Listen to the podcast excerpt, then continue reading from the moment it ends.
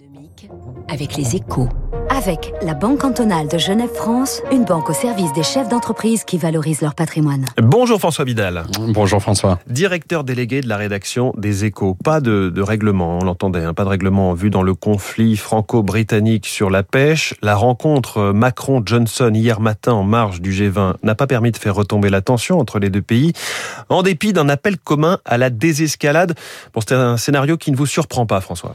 Oui, pour cause. Hein, ce, conflit est une arme politique précieuse pour le Premier ministre britannique. Hein. Il lui permet d'abord de maintenir la fiction selon laquelle le Brexit a permis au Royaume-Uni de reprendre le plein contrôle de son destin sans contrepartie, en accordant qu'au compte-goutte euh, les permis de pêche auxquels les chalutiers français ont droit dans les eaux britanniques. Il entretient le flou sur les concessions qu'il a dû accepter pour divorcer de l'Europe.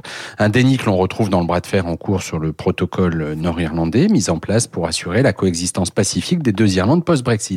Mais ce conflit est aussi un moyen de détourner l'attention de l'opinion publique des difficultés d'approvisionnement que traverse le Royaume-Uni. Oui, vous faites référence aux pénuries de carburant et, de certains produits élémentaires, d'ailleurs, dont souffre le pays depuis quelques semaines. Bah, bien sûr, mais face à, face à ces conséquences très concrètes hein, du, du, Brexit, liées pour l'essentiel au manque de main-d'œuvre étrangère, les Britanniques commencent à prendre conscience des effets pervers du divorce. Il ne serait plus qu'un quart à estimer que le Brexit aura eu un impact positif sur l'économie, selon un sondage publié samedi par l'Observer.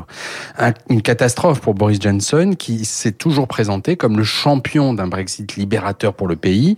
Dans un tel contexte, on comprend mieux hein, que le locataire du 10 Downing Street souhaite mettre en scène une crise dans laquelle l'Europe en général et la France en particulier incarneraient les méchants. Mmh. Une façon d'entretenir le mythe d'un Royaume-Uni entravé par ses voisins et pour Boris Johnson d'enfiler les habits d'un Churchill du 21e siècle. Autant dire François que le conflit sur la pêche est loin d'être terminé. François Vidal, directeur délégué de la rédaction des Échos tous les matins à 7h10. Les Échos, dont je donne la, une du site euh, leséchos.fr. G20, le sommet de Rome assure le minimum sur le climat. Il est 7h14 et on va continuer à parler climat justement avec l'impact concret du secteur privé. Le chef économiste du groupe AXA, Gilles Moek, est l'invité de l'économie dans un